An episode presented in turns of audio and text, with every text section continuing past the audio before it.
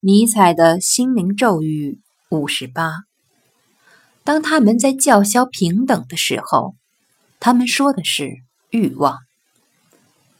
喜好用平等这一概念的人，大多隐藏着下面两种欲望：第一种是将他人降到和自己同等的水平；第二种欲望则是将自己提高到和他人相同的水平。所以，我们必须明白，他们所叫嚣的究竟是哪种平等。